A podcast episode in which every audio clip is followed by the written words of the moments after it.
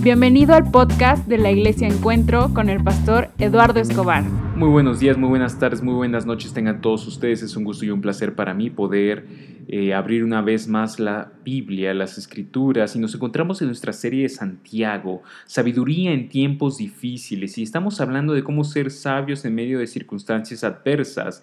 Hoy vamos a leer el capítulo 1 de Santiago, versículos 2, 3 y 4, en los cuales se nos enseña cómo podemos ser sabios en medio de las pruebas, en medio de las dificultades, y cómo eh, Cristo, como Dios, nos da una perspectiva distinta de las pruebas. El versículo 2, 3 y 4 dice de la siguiente manera, tengan por sumo gozo, hermanos míos, cuando se hallen en diversas pruebas, sabiendo que la prueba de su fe produce paciencia y que la paciencia tenga su perfecto resultado en que sean perfectos y completos. Estamos hablando de pruebas, de tiempos difíciles y Santiago dice que podemos nosotros tener un sumo, un completo gozo y alegría que tal vez no se va a ver expresado en carcajadas, pero sí se va a ver expresado en eh, quietud, en paz, en tranquilidad, en serenidad en tiempos difíciles. Santiago dice que cuando estemos pasando diversas pruebas podemos tener sumo gozo. ¿Por qué?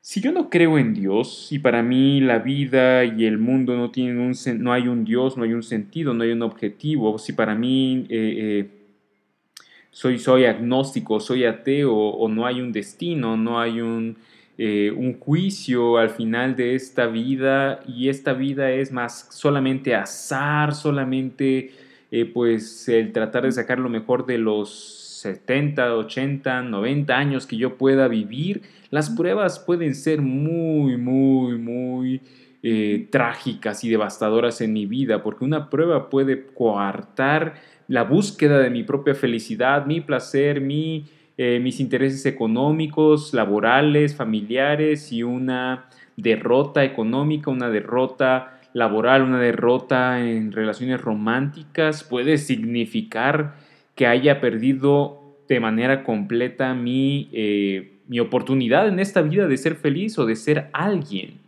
Sin embargo, cuando vemos las pruebas desde la perspectiva de la fe cristiana, cuando yo creo en Dios y creo que soy amado por Dios, no en base a mi buen comportamiento, sino a su gran misericordia, no en base a, lo que yo hago, sino a lo que Él hizo en la cruz, las pruebas nos damos cuenta de dos cosas. Uno, sea cual sea la prueba, sea enfermedad, sea crisis económica, sea desempleo, sea un divorcio, sea un rechazo amoroso, sea eh, la pérdida inclusive de un ser amado, no pueden destruirte. Desde la perspectiva cristiana, la prueba que seas, por más fuerte, por más difícil, por más compleja que sea, no puede destruir tu vida porque tú no existes para los 70, 80, 90 años que puedas vivir aquí, tú existes para una vida eterna.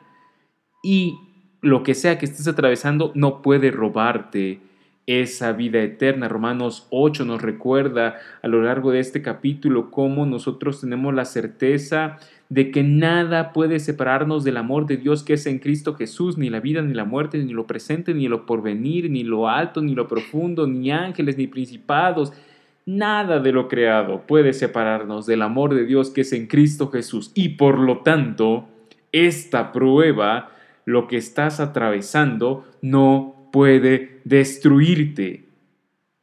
Y es por eso que podemos tener gozo. Porque esta prueba no va a destruirme. No va a destruirme. En segundo lugar, podemos tener gozo porque esta prueba no es fortuita no es resultado del azar, no es un sinsentido.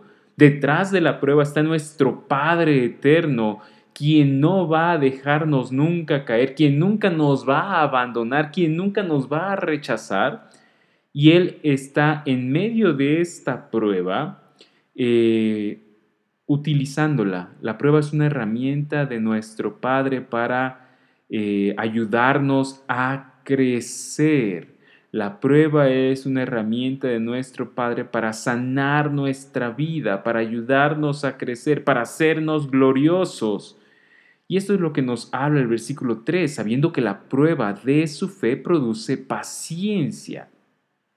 Y aquí hay algo, hay dos cosas muy muy interesantes. En primer lugar, la prueba no es la prueba de tu comportamiento en, primera instancia, no es la prueba de qué tan puro eres en ti mismo, no es la prueba de qué tan buena persona eres eh, fuera de la gracia de Dios, no es la prueba de qué tan buen padre, madre, hijo, amigo, eh, pareja, empleado, estudiante eres. Es la prueba de tu fe y nuestra fe la podemos expresar de, eh, en dos, de una manera binaria. Por un lado, nuestra fe es creer que soy pecador, es aceptar, reconocer que soy pecador y por el otro lado es creer que a pesar de ser, ser pecador, soy amado. Eh, la realidad es que lo que Dios está probando en tu vida es uno, ¿qué tanto crees que eres pecador? Y es decir, ¿qué tanto has renunciado a tu orgullo? Y muchas veces las pruebas lo que hacen es humillarnos. Las pruebas nos humillan y nos humillan de manera sana para reconocer que delante de Dios no somos merecedores de eh, de tanta bondad que Él ha tenido con nosotros. La, prueba nos humilla para hacernos más eh, sensibles a Dios, más dependientes de Él, para reconocer que Él es Dios y Él es bueno y yo no lo soy. Y por un lado, entonces la prueba, lo que se prueba es nuestra fe, nuestra, que tanto creemos que somos pecadores, pero por el otro lado se prueba que tanto creemos que somos amados. Y es porque ante la adversidad, ante la dificultad, una de las grandes tentaciones es pensar Dios no me ama. Una de las grandes tentaciones es pensar Dios no me ama. Y esto es totalmente equivocado, es totalmente erróneo, es totalmente eh, eh, falaz. O sea, la, la prueba es ver más allá de las circunstancias, ver la cruz, ver más allá del dolor presente y ver el dolor de Cristo, ver más allá de mi dificultad eh, que me abruma y ver la dificultad que Cristo pasó por mí.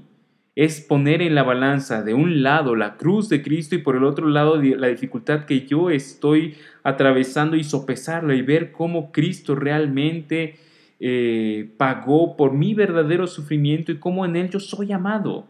Porque ese era mi lugar, Él lo tomó por mí, por amor a mí, Él tomó el lugar que me correspondía. Y entonces la prueba eh, que estés atravesando es para eh, estas verdades que a veces aceptamos de manera teórica, afianzarlas como convicciones profundas en nuestro corazón y reconocer que soy más pecador de lo que me gustaría aceptar, pero en Cristo soy más amado de lo que puedo llegar a desear. Eso es lo primero que quisiera resaltar contigo en el versículo 3 la prueba es prueba de tu fe, de qué tanto crees que eres pecador y qué tanto crees que eres amado a pesar de ser pecador. No que tanto eres sexualmente puro. La, la pureza sexual es resultado de las, estas dos convicciones. No que tanto crees que, eh, no que tan puro eres en tus finanzas. La pureza económica viene de creer que eres pecador y aún así eres amado, no que tan bueno eres con tus familiares. Eso es resultado, la santificación es resultado de nuestra justificación términos técnicos teológicos. Eh, en otras palabras, tu buen comportamiento es resultado de creer que eres pecador amado por gracia. Eh, lo segundo que quisiera llamar la atención en el versículo 3 es el resultado, sabiendo que la prueba de su fe produce paciencia. Y aquí la palabra paciencia eh, en el griego original puede traducirse o entenderse de una manera más amplia como firme resistencia. Imagina una roca a la orilla del mar del mar, perdón, que todo el día una ola y varias olas le están pegando una y otra y otra vez y la roca no se mueve. Eso es lo que quiere expresar aquí la palabra paciencia, una firme resistencia. ¿Y esto qué significa para ti y para mí?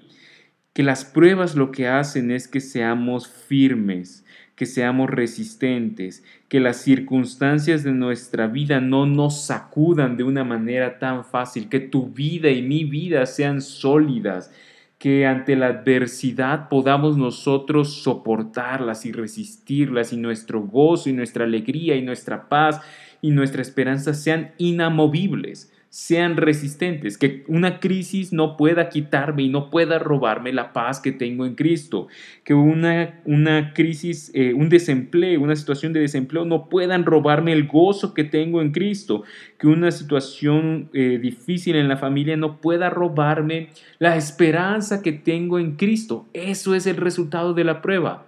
Dios coloca pruebas en nuestras vidas para producir en nosotros una entereza que de otra manera no tendríamos.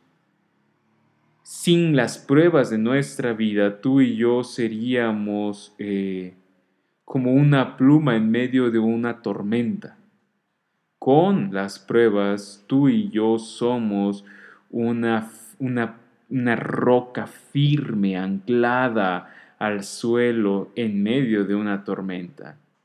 La realidad es que a veces no preferiríamos las pruebas, pero la vida sin pruebas, la vida eh, sin eh, estas enseñanzas de Dios, estos métodos de aprendizaje de Dios, eh, sería un vaivén de emociones, de estados mentales, de, sería una tragedia nuestra vida, no tanto por las circunstancias, sino por nuestra respuesta a las circunstancias.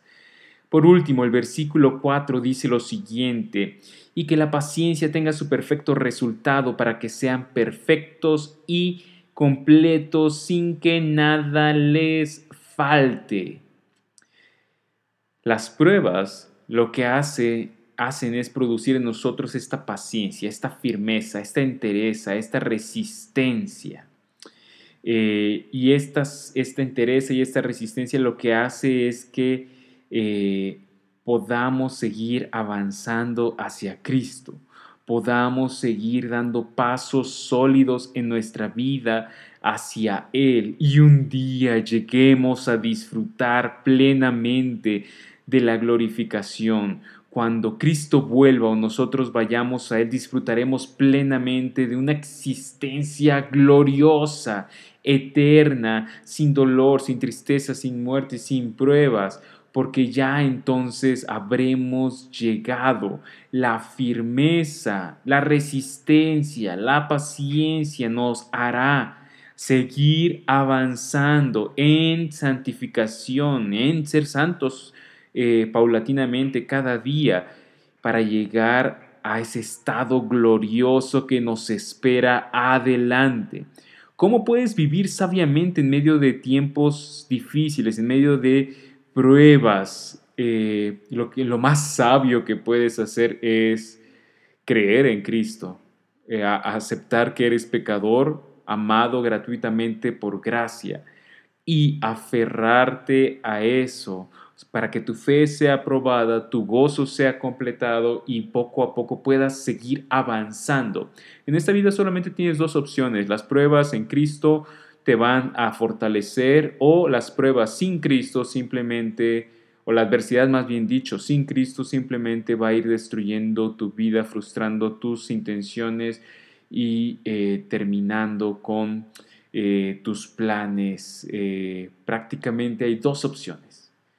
Aférrate a Cristo y a lo que Él es, reconoce tu pecaminosidad y su amor gratuito para que entonces puedas ser firme cada día más y en segundo lugar, eh, la, alternativa prácticamente es permitir que las pruebas te destruyan sin Cristo.